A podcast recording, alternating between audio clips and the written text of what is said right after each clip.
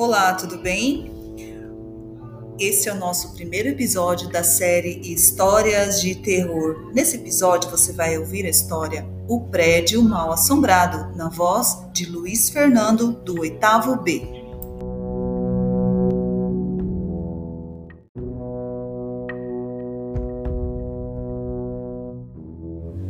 Prédio Mal Assombrado, por Amiro Dias.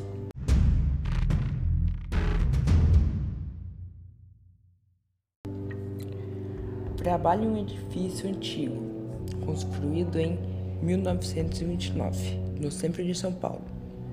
A sala ficou fechada por pelo menos 20 anos antes de nós mudarmos, porque o último dono matou a esposa e também se matou.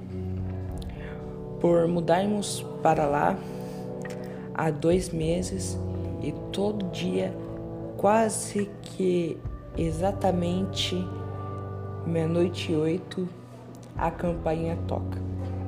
E nunca tem ninguém. Já olhamos nas câmeras e realmente não há ninguém.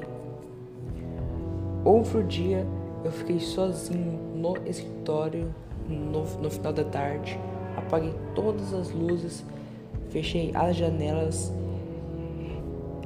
e ativei o alarme.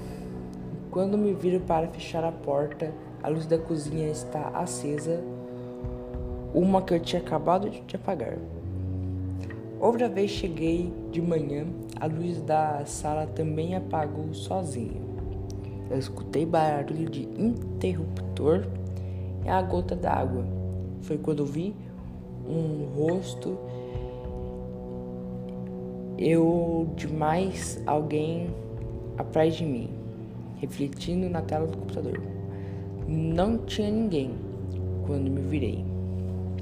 Resolvi falar sobre essa coisa com a esposa do zelador, que morava no prédio há vários anos.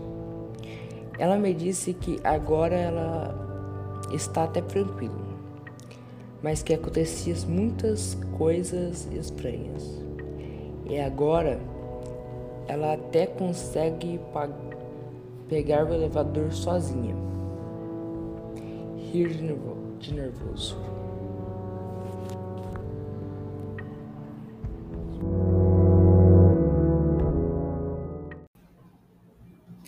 Essa história foi retirada do site BuzzFeed